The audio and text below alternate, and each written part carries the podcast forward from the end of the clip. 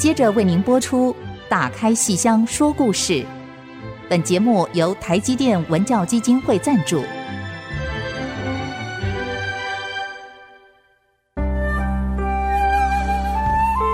打开戏箱子，看见台上的精彩一刻。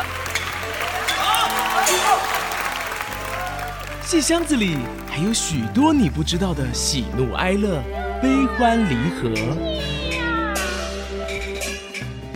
让戏曲专家王安琪、罗世龙和您一起打开戏箱说故事。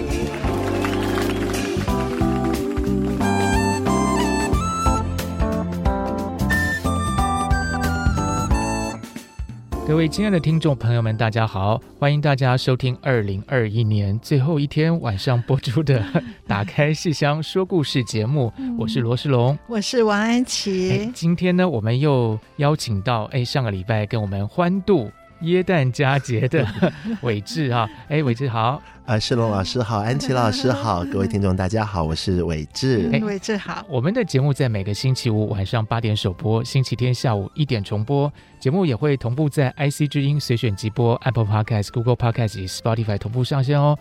那在过去的，应该说现在的这一年里，我们跟大家共度了很多欢乐的时光。嗯、那么在今天十二月三十一号的节目里头呢，我们要跟大家来聊一下戏曲电影。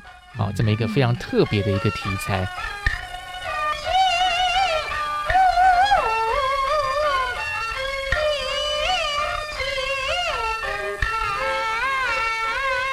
那。韦志懂很多了，我就直接、嗯、我就不不敢讲懂很多。一来是戏迷，嗯、二来是影迷啊。戏、嗯、迷其实也不能就是跟两位老师来比起来，那真的是没有办法。对，我们对电影完全不懂。那正好是刚刚在节目开始之前跟安琪老师聊到，我们在二零一四年的夏天呢，嗯、对对对，对，那个时候呢，我策划了一次这个戏曲影展。那后来才晓得，居然是中国大陆、台湾、香港这几个地方的电影资料馆呢，我们台湾办的规模是最大的。真的，我记得好清楚。对，在真善美戏院，西门町的真善美戏院，好热闹。对，我们每天早上一直到傍晚，每天有三四部电影。我就记得安琪老师那时候说，我就是要看，就是一就是从头到尾就是这样子一直看，一步接一步这样。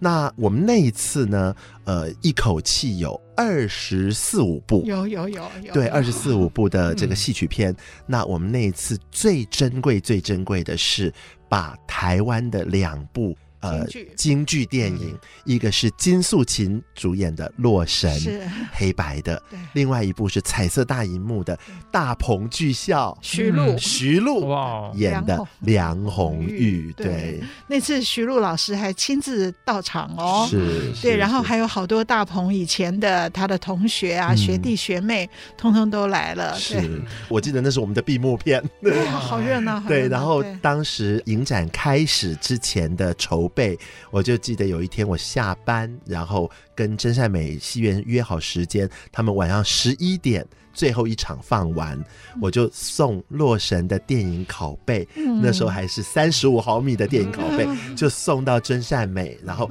一摞一摞的扛上楼，等他们十一点散场之后呢，就午夜时分进去检查，距今六七十年前的电影拷贝，哇，那个片子放在大荧幕上的时候，我真是感动的说不出 话来，这样。好感动，好感动，对。对啊，像我这样喜欢京剧的人哈。啊，梁红玉，大鹏的梁红玉，那个时候我大概七岁或八岁。嗯、你说那个片子其实演没多久就下片了，可是我我我看了两三遍。可是金素琴的《洛神》我没有看过，嗯、没有看到，对，没有感到，嗯、所以你这个真的是功德无量。对，这两部片子正好我们今天做一个开场，是这两部片子呢。刚刚安琪老师说到的梁红玉，梁红玉其实是个政治人物，是，嗯，是个政治人物，是因为呢。呃，我们前一集节目有讲到，那个时候香港拍了很多的黄梅调电影，李翰祥导演这些片子惊动了中国大陆的官方，所以中国大陆官方呢就开始本来就已经拍了蛮多的戏曲片，更加有意希望能用高品质的民族文化戏曲歌唱。这方面的作品来拿下海外市场，是。包括香港。对，那香港是一个左派、右派、左派跟自由派一个较劲的一个前锋，嗯嗯嗯、所以台湾这里的资金跟香港的人才合作，嗯、拍了彩色大荧幕的梁红玉，嗯、主要是要针对香港，嗯、要在香港插旗，嗯、因为等于说是跟那个呃。杨门女将，对，他有几个镜头跟杨门女将都一样，都一样，是的，是的，是的，要去做一番较劲。那梁红玉在香港上映，算是轰动，也算是成功。呃，原班人马就接受了政府的表扬，有这么一件事情。反而在台湾上映的时候呢，因为他恰好遇到梁山伯祝英台，所以他就是上映了一个礼拜这样子，就很羡慕安琪老师当时有看。当时我就是我本。本来就是他们的戏名，那他们上大荧幕，我怎么能不去？就拼命去啊！知道看一遍不够，要再看。再看。对。那《洛神》呢？它是哪一家公司拍的？台湾有三家官营官方经营的电影公司。呃，在这个所谓的党国一家的年代，国民党旗下有中影。台湾省政府旗下有台影公司、台湾电影制片厂，那国防部旗下有中国电影制片厂，嗯嗯、洛神是中制厂，哦、中国电影制片厂们拍的。嗯、那中制厂呢？呃，我不晓得为什么，或许。跟安琪老师之前有做过研究的这个军中的这些剧团有直接的关系，因为中制场留下了许许多多精彩的，有包括这个戏曲实况的录影，那他们还有《洛神》这部用电影以及比较现代的这种剧场艺术的手法，呃，相对而言比较写实一点的实景来。做的戏曲电影就是《洛神》这样子，嗯、对，金素琴跟刘玉玲，跟刘玉玲。嗯、那我记得他的这个布景也是名家之作，那个山水呀、啊、什么的这样。我觉得他也是针对梅兰芳的《洛神》，嗯，就是梅兰芳是一九五五还是五六，嗯哼，就是拍的这个戏曲电影片，对，《洛神》，所以、啊、他这个晚几年，对，晚几年，所以台湾就是要来较劲儿，对，就是要来要来要来打对台，对对，打对台，是。那这个《洛神》。当时并没有引起，当然商业上太大的反应，就是一个文化盛事。引起了一些争论，嗯，我想这些争论在后来，我记得那次戏曲影展结束之后，好多教授老师们都出了许多篇论文，都是伟志你的功劳，你提供了资料，对，然后大家就到现在都还有人，到现在都还有人在写，要不要再来办一次？呃，时空背景已经不同了，我们可能没有办法再有机会办这样子的，呃，规模这么大、剧种那么多的活动，这是比较。令人觉得遗憾的一点，不过那次办下来真的很开心，是好多剧种，对，好多剧种，好多剧种，是因为在策划的时候，我们就跟几位呃算是顾问老师就有在研究，呃。不能全部都是京剧电影啊，嗯、不能那么多的黄梅戏电影啊，嗯、要搭配。嗯，所以京剧电影选一些，那这个呃，昆剧，昆剧要有要有张继清的《牡丹亭》，要有这个呃十五贯，十五贯一定对，一定要有。还有夏梦，对夏梦那个越剧，王老虎，王老虎抢亲。想说我们看了上海的粤剧，这香港的粤剧也要看一下。然后我记得有这个九品芝麻官，九品芝麻官。对，豫剧。然后我记得当时我坚持，除了呃这个呃严凤英、王少舫的《天仙配》之外，我一定要排《彩色天仙配》。哦，我后来很开心，我排了《彩色天仙配》，因为这部片子我以前只看过这个道路的版本，大荧幕看了怎么运用呃宽荧幕摄影的分割画面。还有这些摄影特技跟动画特技来做《天仙配·董永七仙女》这部电影神话电影当中的所需要的这些技术，所以看到那个呃仙女织卷那场戏，我大荧幕分割荧幕，然后用慢动作拍水袖，然后分割荧幕接着变成动画，然后这些丝线织着织着飞出了仙鹤，然后锦缎织成，哦，那真的是一个视觉上的飨宴啊！哦，那次好过瘾啊！对，很过瘾，坐在那里面哇，从早到晚，一步接一步的。对，我就坐在外面这样，然后就记得安琪老师坐在里面，然后每次换场的时候看到安琪老师出来 透透气，然后接着要继续看。太过瘾了，太过瘾。对，所以这样听起来其实是一个很重要的特点就是，不管哪一种剧种，其实都有跟电影结合的这样一个经验。嗯，呃，原则上是。那刚刚在节目开始之前，安琪老师有讲到京剧、昆曲。在这个结合上面，似乎比较没有那么的流利，没有那么。很多拍摄的量很大，因为那时候没有电视，嗯，所以你要保存下来，就只有拍戏曲电影。对，可是拍京剧跟昆曲的时候很难，因为京剧昆曲的身段非常程式化。嗯，譬如他拍那个徐策跑城，嗯，徐策跑城本来在舞台上是一个空台，然后麒麟童、周信芳不断的跑，表示一层一层进入金殿。结果他拍的时候就真的要用一个金殿，嗯，那就 就要有布景，相对写实的布景，对，很就一直在这个写意的身段跟写实布景之间在磨合，嗯，所以很有意思的。对，是。那后来我们看的讨论最多的就是周信芳的《展金堂》跟袁美云，《展金堂》那部是后来北京那边的戏曲电影单元，然后。翻出了这一部，我记得我也到北京去看了，就是哇，这个我们一起去了，对，我们一起去的那次，对对对，是，然后也是呃，对我而言其实是耳目一新呢，是是，对，这么老的片子，但是它有好多以前我们没有思考过的一些面向，这样子，是。那对于戏曲电影来讲，蛮好玩的一件事，因为刚刚安琪老师讲到，京剧昆曲相对而言数量虽然多，但是在戏曲美学跟电影美学的磨合上面。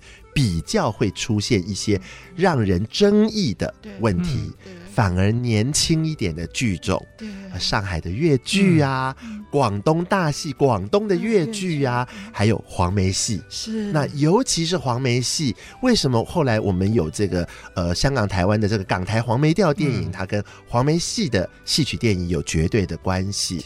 它真的就是黄梅戏，因为真的很年轻，嗯，它基本上在。二十世纪才开始活跃，然后在二次大战期间才有比较多正式的这种正式的演出，在大都市里面的正式演出。所以到了一九五零年代初期，《天仙配》这出戏在上海上演的时候轰动，然后拍了电影。拍电影的时候呢，又是那个时候有许许多多的资深电影人觉得。大政治环境好像开始不太不太对劲了，转而投身在戏曲片的拍摄，嗯。比较没有那么多的争议。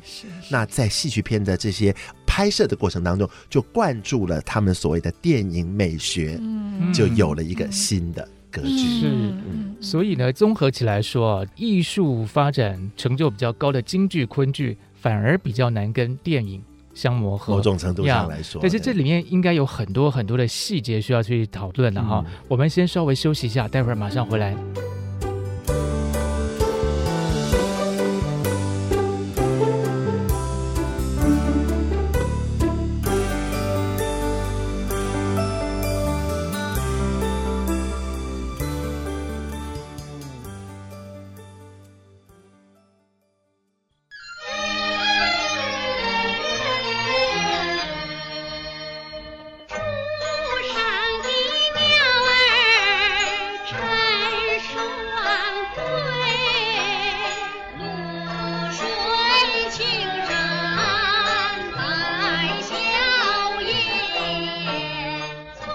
欢迎大家继续收听《打开戏箱说故事》节目啊、呃！在上一段节目里头，我们聊到戏曲跟电影的结合，以及几年前非常轰动一时的戏曲电影节。那我们接下来继续再来聊一下这个戏曲跟电影的一个这个结合，好不好？嗯，嗯，好像其实我们台湾大家比较熟悉的其实是黄梅戏、黄梅调的这个电影，嗯，对，至少。呃，在收音机前的正在听节目的我的妈妈哈，这个 今天快要元旦，给你个特别节目。世龙老师的妈妈您好，你好，你好，听到听到现在会觉得很高兴啊。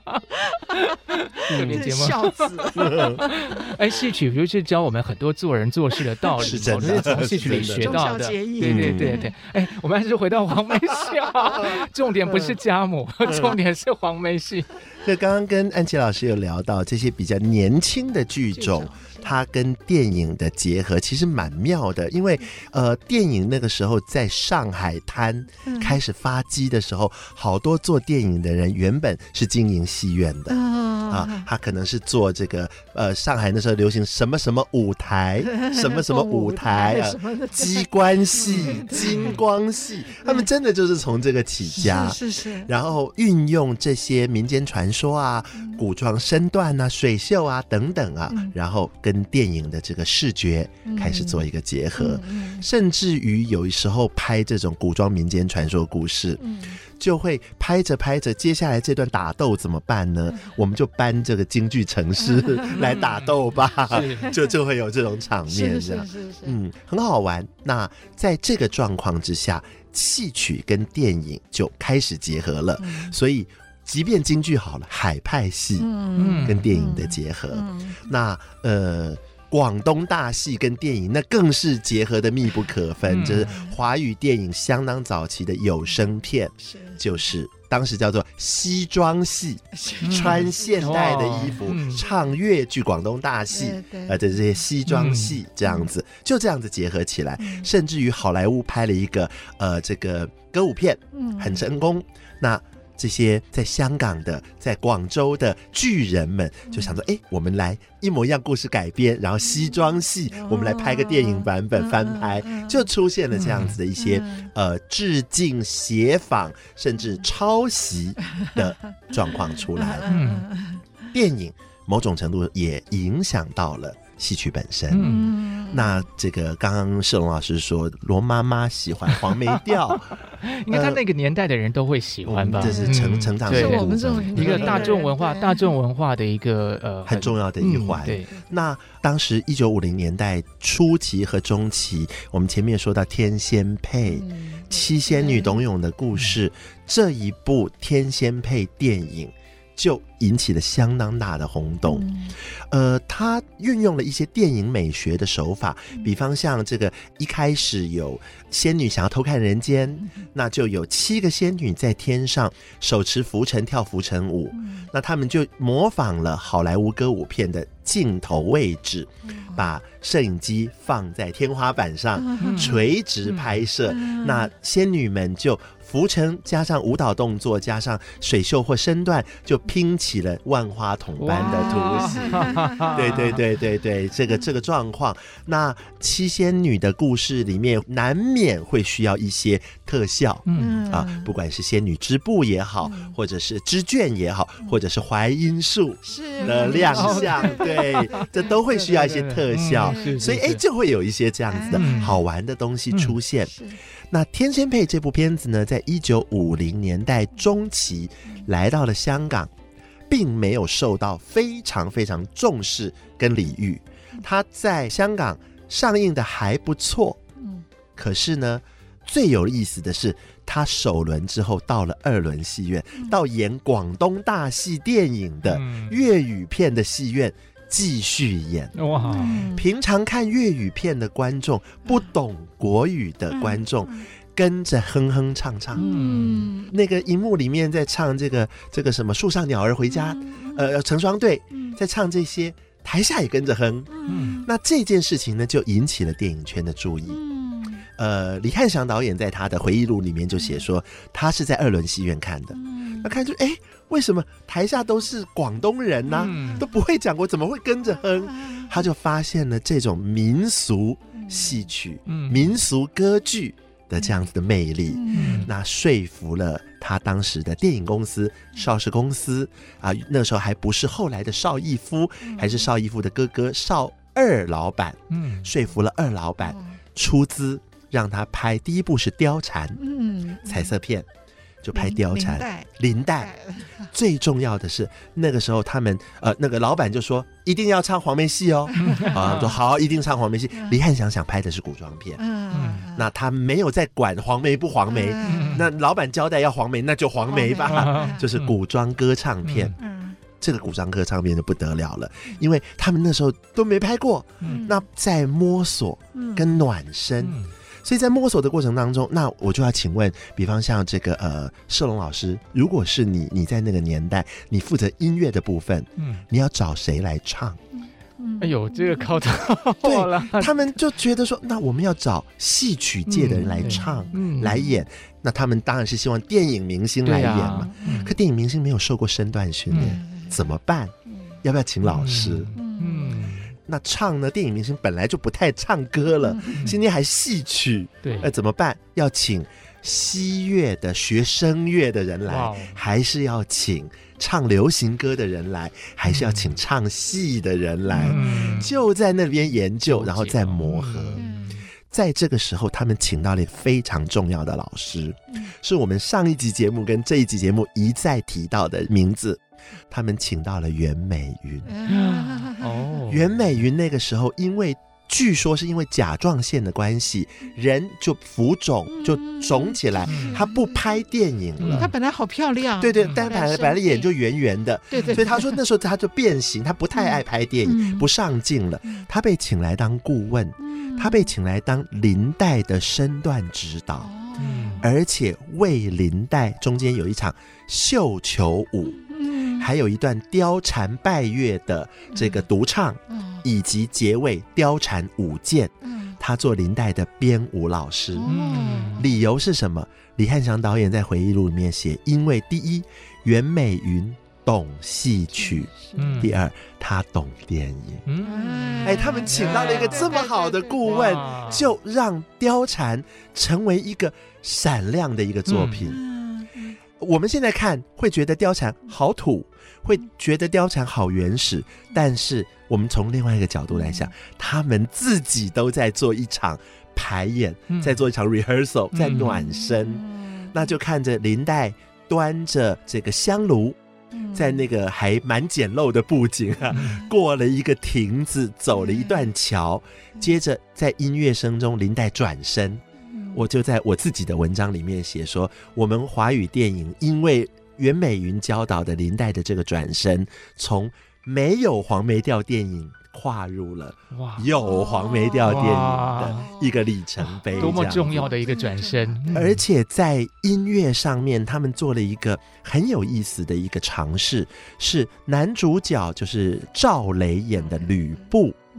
他们请了电影明星鲍方，那鲍方是左派明星，嗯、他自己呢会唱戏，而且他安徽人，他会唱正宗黄梅戏，他用王少舫的唱腔来唱。那林黛的幕后代唱呢，他们就找了那个时候做幕后代唱最有名的流行歌曲界出来的静婷。哎呦，这个人是接后来的乐蒂的代唱，没错没错，对，那就是代唱天后嘛。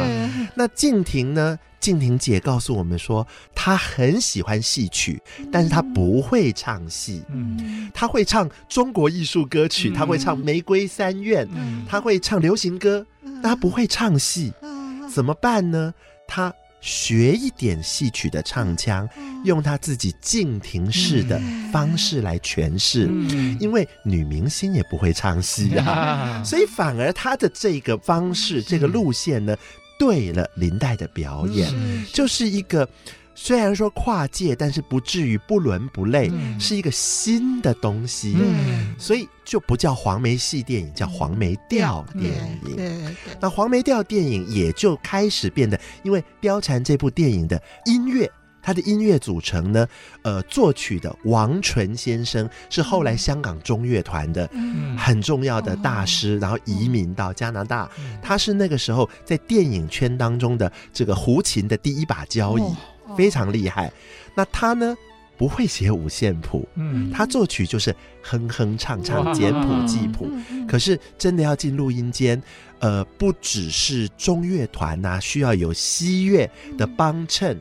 那那些当时在香港的菲律宾乐手怎么看简谱？他们要看的是五线谱啊，嗯、所以就需要有来自学院的人来协助。嗯、他们请到的电影作曲是王纯先生，电影配乐他们请到了林生系，黄字的高祖就请到了林生系。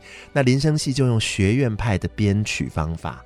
来编曲，所以貂蝉电影第一首幕后合唱曲是混声四部大合唱，有和声结构的。对，就是就是这样子。然后是在戏曲电影里，然后他又是唱黄梅调的音乐，所以哒哒哒哒哒哒哒哒这些旋律我们是听得到的。那就是一个尝试做跨界，又保留一点原来的样子，但又有一些新的开创。是。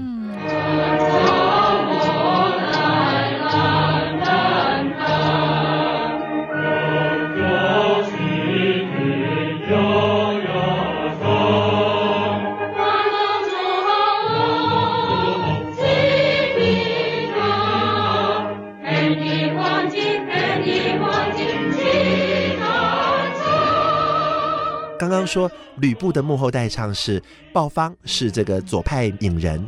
那在这部电影呢，当然上台湾就会有一些问题。后来就请了另外一位歌星江红，男的，把吕布的声音盖上去。他的唱腔就是流行歌唱腔，所以就这样的离开了戏曲，而进入了。古装歌唱片比较偏戏歌，戏歌带戏曲味道的流行歌曲了。是，是我记得以前安琪老师 有一次在节目里头提到说，我们所看到的每一次的创新跟改革，其实那个背后都有非常非常多的磨合跟这个实验哦。其实我刚才听我是这样讲，哇。真的是听得目瞪口呆哦！要把江红的歌盖上盖上去，所以下一段节目我们就要来谈两部重点了：《江山美人》跟《梁山伯祝英台》。是是是，好，我们先休息一下啊，马上回来。哎。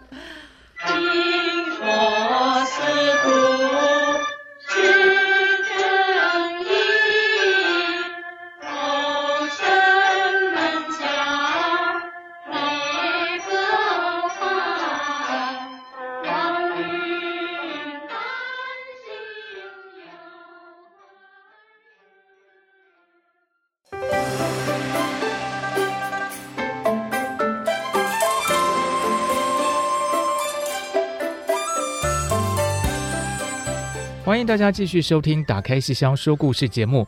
刚才呢，伟志跟我们讲到说，声音盖过去的这个故事啊，哎，太妙了。但是，但是，到底有没有这回事？哦，这件事情其实很多人都是众说纷纭，有人说有，人说没有啊。嗯、包括当年的当事者，呃，也有这个否认的。我们后来找到证据啊，嗯、因为《貂蝉》这部电影呢，应该如果没有记错，是二零零五还是零六年的时候重新修复，有出版 DVD。嗯，那在香港呢，也做了大型的特映会。嗯，我们在 DVD 里面看到了正片以及旧的预告片，嗯、就一九五八年的首映时候的预告片。嗯嗯正片里面我们听得到的是江红的歌声，嗯、男主角是江红代唱的。嗯、可是预告片里面我们听得到是原来的代唱，鲍方，鲍方的唱，哦、所以是真的有真的盖过。对，那鲍方呢也是影坛的老前辈，嗯、他的一儿一女目前都是电影界的重要的人物。他的儿子鲍德熙是摄影大师，哦、女儿是包起静。那现在专门演老旦，在很多的影展都拿奖的一个很重要的人物，这样。那鲍方甚至于他在一九六零年代中期那个时候还自导自演，那时候文革他们在左派公司什么都不能做，他就做了屈原。因为屈原那时候是上级认可的一个作品，他自导自演屈原这样子。对，那讲到这个貂蝉之后又轰动，之后原班人马就做了江山美人。哇，这个大家都比较熟悉的，大家就比较熟悉了。呃，我们重新回头去看，而且听。江山美人就发现哦，真的是充满巧思。嗯，那里面有很多当时的不足之处。嗯，后来在差不多梁山伯祝英台的时候，就补足了这个不足之处。嗯，那也有那个时候，他们因为呃卖座，加上邵氏公司内部从原本的二老板。改朝换代，邵逸夫就任了。邵逸夫就任之后呢，自己哇，这个雄心壮志，嗯、雄心万丈，我要有一个第一步的打响我自己第一炮的代表作。嗯、当时邵氏半年只拍两部电影，一部黑白，一部就是彩色的《江山美人》，嗯，倾所有之力要把《江山美人》拍好。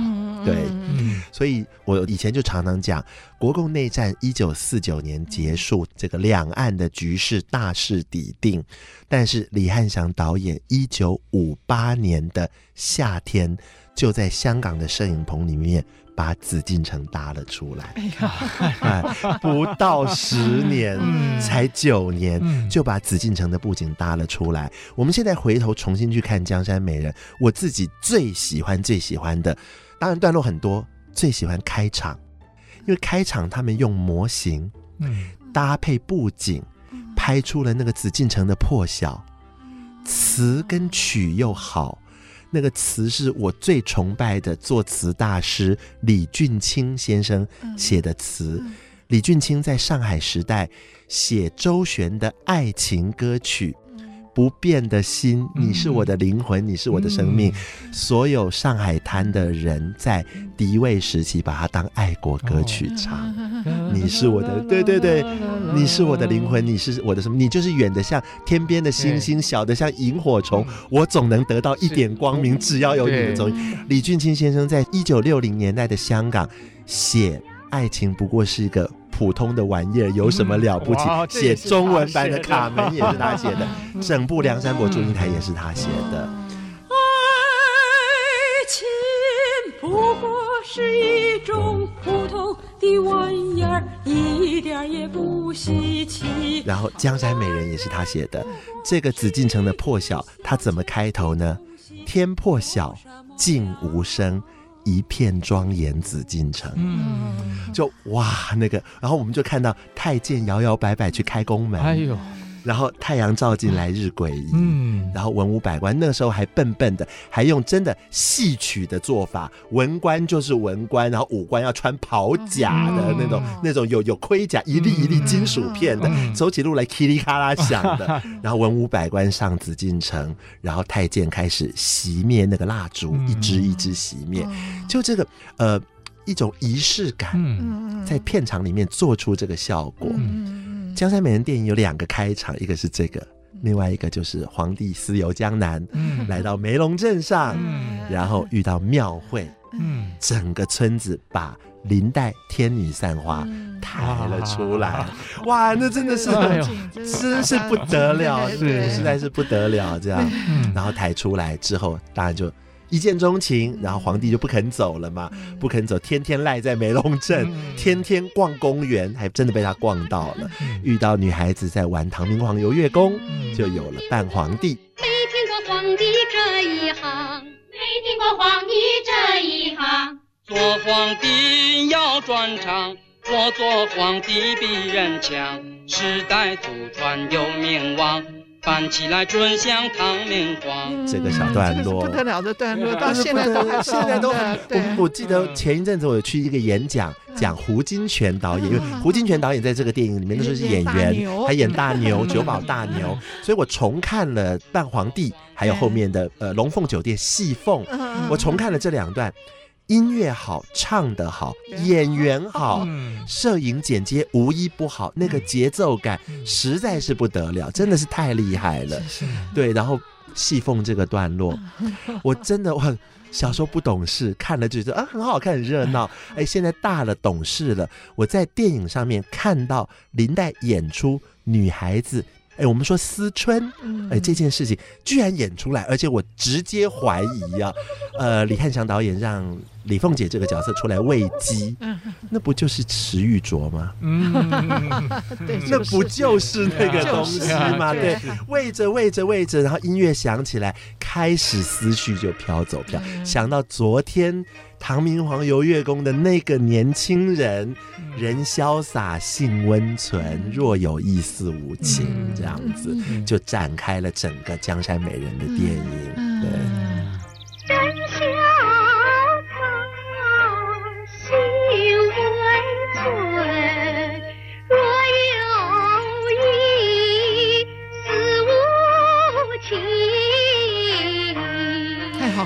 真是啊，电影里面在我们刚刚说到音乐的处理，音乐的处理，江山美人有一个重要的缺点是它的西乐放的还不够多，所以我们整部片子听起来低音是单薄的，它都在上面，丝竹。然后管弦甚至加了中庆当当当的打击乐，但是它缺少低音部厚重的东西。然后在结构上面的运用上，音乐结构上面的运用上呢，电影后半段的皇帝不是回了北京城，然后忘记呃李凤姐，然后天天花天酒地嘛，所以就京城唱一唱，然后这个梅龙镇要唱一唱，中秋节的晚上，呃京里面在人圆月圆，然后梅龙镇这边呢，李凤姐孩子扔下来不顾，自己跑到公园的大树下想念。玩扮皇帝的那个时候的情景，那音乐就做了很特别的一个呈现，是幕后合唱，唱唱唱唱唱，突然来一句独唱，嗯，剪接跳到李凤姐身上，嗯。啊、呃，那场戏是正宫天子不知愁，酒不停禛舞不休，嗯，突然来一句独唱，知否小楼风雨里，哎呦，这好棒！然后幕后合唱。有人病骨不惊秋，就这样子。那那个呃，幕后代唱还是静婷，静婷就说当时拍好电影，看试片，放到这一段，邵氏公司的老板。这个座椅的这个手把一拍，好，在台下叫好，这样。因为貂蝉也有一个这样子的设计，也是合唱合唱，突然来一句独唱，而且是清唱，没有伴奏的清唱。然后他就说，这大老板在台下叫好，我们没有在看什么，在看电影，哇，叫好，这样很有很有意思。那江山美人的整个结尾。最后，李凤姐重新进宫，但是呃，病体不支，暴风雨把她困在门呃这个庙呃观音寺里头，观音寺里头呃去拜拜，说求你延寿三日，但是没有。第二天进紫禁城，进了皇宫，帘子打开来，已经在车子里面已经没有了。整个结尾。一句台词都没有，全部用音乐，嗯。啊，包括这个车驾进城，然后重新又是紫禁城的这个呃皇宫的这个破晓，然后文武百官进来迎接李凤姐，结果帘子掀开来，哐，脑把一响，嗯，就没有了，这样子，呃，有一个这样子的设计跟巧思，对，所以从戏曲出发，它仍然保留戏。的味道，但是越来越靠近，就是李汉祥导演所说的古装歌唱片。嗯，它是电影了，嗯，它是有戏曲元素的电影，它不是。正宗戏曲片了，嗯，已经走到那个世界去了，这样对。可是这样，他的观众其实更多，观众更多，大众流行娱乐。而且刚刚世龙老师有说到，安琪老师之前提到，每一次的磨合都是我们说阵痛吧，嗯，那阵痛之后会有新的观众，嗯，来支持。所以与此同时呢，还有就是刘三姐山歌片，啊，因为有这些美丽的桂林山水。阿诗玛是这些，哇对，五朵金花。是。那在香港呢，也尝试要拍，嗯、但是因为又又是一个这个影坛左右分家，嗯、又不能回大陆去拍，嗯、怎么办呢？来台湾拍。呀，那就是戏曲电影的下一个阶段了。要来台湾拍这样，那我们先休息一会儿，嗯、待会再继续来聊。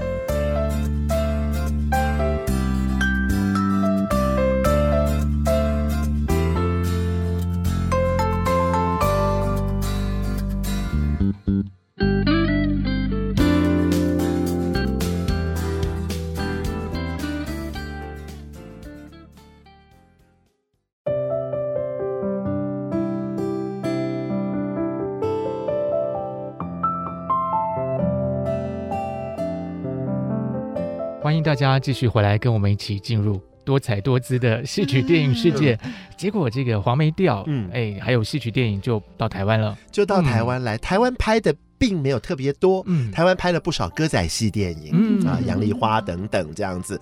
但是呢，有一个非常重要的黄梅调电影，改写了包括台湾、包括香港、全世界的华人电影的历史，就是《梁山伯祝英台》啊。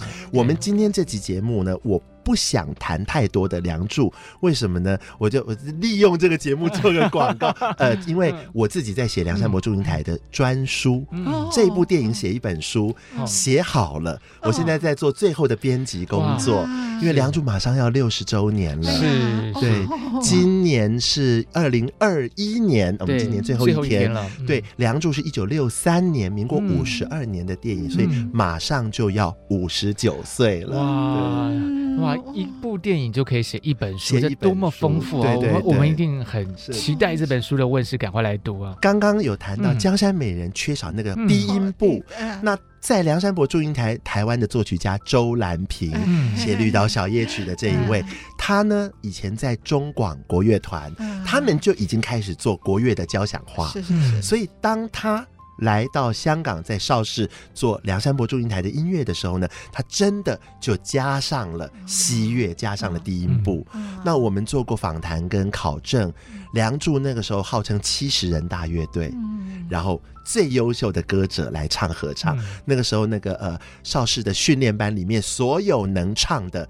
男男女女年轻人全部来唱合唱，哦、所以他的声音是饱满而丰富的。嗯、甚至后来李汉祥导演在台湾拍《状元及第》，就是粤剧《碧玉簪》改编的黄梅调电影的时候，钮芳予对跟江青江青江青对，那那个时候呢，呃，《状元及第》这个电影，钮芳予跟江青都还是荧幕新人，嗯、没有什么。电影观众的知名度没有太多，嗯、所以预告片以周兰平录音为主，嗯、拍李汉祥导演拍周兰平录音的情景就是一样，七十人大乐队，然后他那时候雇佣了好像两个大学的合唱团，嗯、所以是号称百人。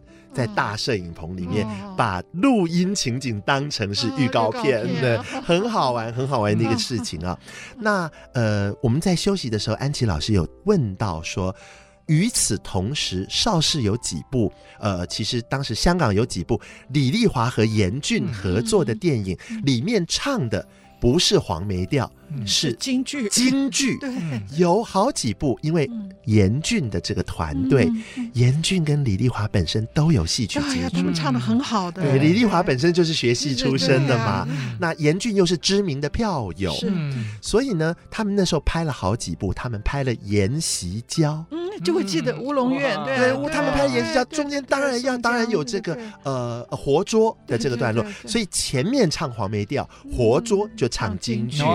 本来希望李丽华小咪姐能自己唱，后来呢，就这个也有问题，那个又不肯，然后左弄右弄，最后就请了票友来唱，有点可惜。谁唱的？是？呃，这个名字是可以查得到的啊。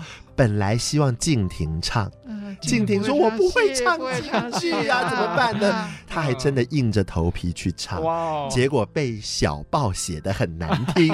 啊，静婷告诉我们说，那时候就被骂说什么外国人唱京戏的，而且写的很难听，所以他就不高兴，就不太愿意合作了啊。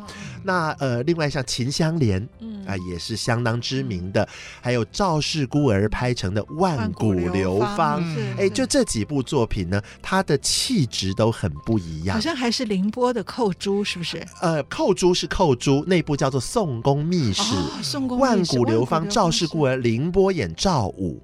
哦、那蛮可惜是凌波演的不好，凌波在这部电影里面演的太把赵武当小孩子在演，哦、所以就出现了凌波嘟嘴跺脚的镜头，哦、看得很不舒服。嗯、但是李丽华的庄姬公主，那个真的是很精彩，很精彩。严俊演的是？严俊演程英，演程婴，演程英。那邵氏另外一位重要的老生，呃，这个杨志清就是《梁祝》里面演老师的那位，嗯、就是演那个舍身的舍身的那一位公孙，公孙对，就演公孙。那那个屠万谷是谁啊？啊，图案谷，图案谷是李英啊，这位演员演图案谷。那这是万古流芳，就是赵氏孤儿啊。呃，另外严俊的这个团队呢，还有一部很有名的电影。梁山伯与祝英台没有流传下来，是失传了。对，可是我记得我看过尤敏的尤敏的祝英台，祝英台李丽华的梁山伯。可是他在宁波之后就对他们就是唱的是越剧，上海越剧。那严俊演爸爸，他非常希望好好拍，他也呃，据资料显示是真的拍的很认真，但是。就是天不时地不利人不和，所以本来他们先说要拍，被乐蒂凌波这部超车，超车，超车。所以当乐蒂凌波这一部已经上映的时候呢，严峻的这一部《李丽华、游敏、梁山伯、祝英台》还没拍完，对，还没拍完，这蛮可惜的。这样真的很可惜。对，那这《梁山伯与祝英台》很可惜，就是它问世的时间呢已经晚了，嗯，几乎是一年甚至将近两年了，他的卖座成绩就普通，不好，不好。对，那最遗憾、最遗憾的就是这部电影失传了。我们现在能看得到剧照。能听得到唱片，但是电影看不到。好在我够老，当时看到了，当时有看到这样子。很喜欢尤敏啊，非常非常喜欢。我游敏跟乐蒂在我心目中是两大并列的古典美人，这样子真的是古典美人。这样，尤敏本身也是戏曲世家出身，他父亲是越剧的名伶白玉堂，这样子对，所以他的古装就是有一个独特的味道在，对，非常古典。那刚刚安琪老师有提到，就是我们知道这严俊、李丽华这个组合哈，他们前前后后拍了五部，嗯，呃，有这个乌龙院延禧娇，嗯、有这个呃秦香莲，秦香莲，赵氏孤儿叫做万古流芳，梁山伯祝英台，嗯、还有一部就是没有拍完的孟丽君。哦，对对，蛮可惜的。惜那这个组合是什么呢？当时拍《秦香莲》的时候，哦，为什么又发生这个告御状事件？嗯嗯、因为真的电贸公司呢，某种程度上。亏待了严俊，他们延揽严俊是希望能跟邵氏专拍古装片的李汉祥对打，因为严俊说起来是李汉祥的师兄，师兄又是师父，这个如兄如父的又是老师的一个这样子的一个呃身份，希望用严俊的古装来制约李汉祥。可是呢，请人家来又没有好好的以礼相待。当时呃，这个严俊希望能用。从邵氏过到电懋的赵雷，嗯，跟李丽华搭配演秦香莲，嗯，很好的组合。嗯，可是呢，电懋就是不肯给他赵雷，电懋把排不上第三轮、第四轮的这个小牌演员杨群。给了 严俊，还好羊群很争气。羊群引海浮沉十年，拍到秦香莲，他跟太太说：“如果秦香莲再没有成功的话，我就不拍戏，改行做生意去了。”秦香莲很卖座，所以他的这个陈世美居然挽救了。那我们后来也多了一位影帝，演技派，所以在孟丽君呢，就变成是。杨群跟李丽华的搭档，不像华，本来是要杨群，杨群对，他比较像陈世美，赵雷不太像陈世美，赵雷那时候已经胖了，所以真的演皇帝比较有架势。赵雷比较敦厚，比较敦厚。对，那赵雷演过这个《金玉奴》里头的这个墨姬跟乐蒂的搭配，对对对对。那我记得我访问过杨群，我就提到说，哎，孟丽君到底有没有拍？他说有。就是拍了几场戏，然后他叹了一口气，好可惜哦，这部戏跟李汉祥导演想要拍的《风尘三侠》。嗯这两部戏就是他从影生涯当中的遗憾，因为这两部戏都没拍完，都没拍完。是，哎呀，在这么缤纷多彩的戏曲电影世界里，我们的节目也将近要到尾声了哦！哦，好不过瘾。对呀，好不过瘾啊！最后还要再请伟志对电影这么熟，是明年还要再请伟志来，希望有机会跟大家在空中相见。是是是。其实我们回顾历史，就是为了展望未来。在二零二一年的最后一天，我们一起回顾过去这一年来跟大家。一起走过的，打开戏箱说故事的岁月。那希望各位听众朋友们，明年继续支持我们节目哦，继续支持我们电台哦。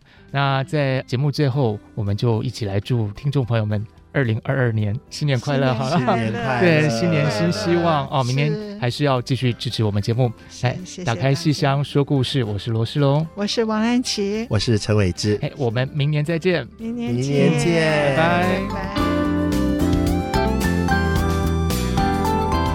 本节目由台积电文教基金会赞助播出。台积电文教基金会深耕文化经典，引动艺术风潮，与您共筑美善社会。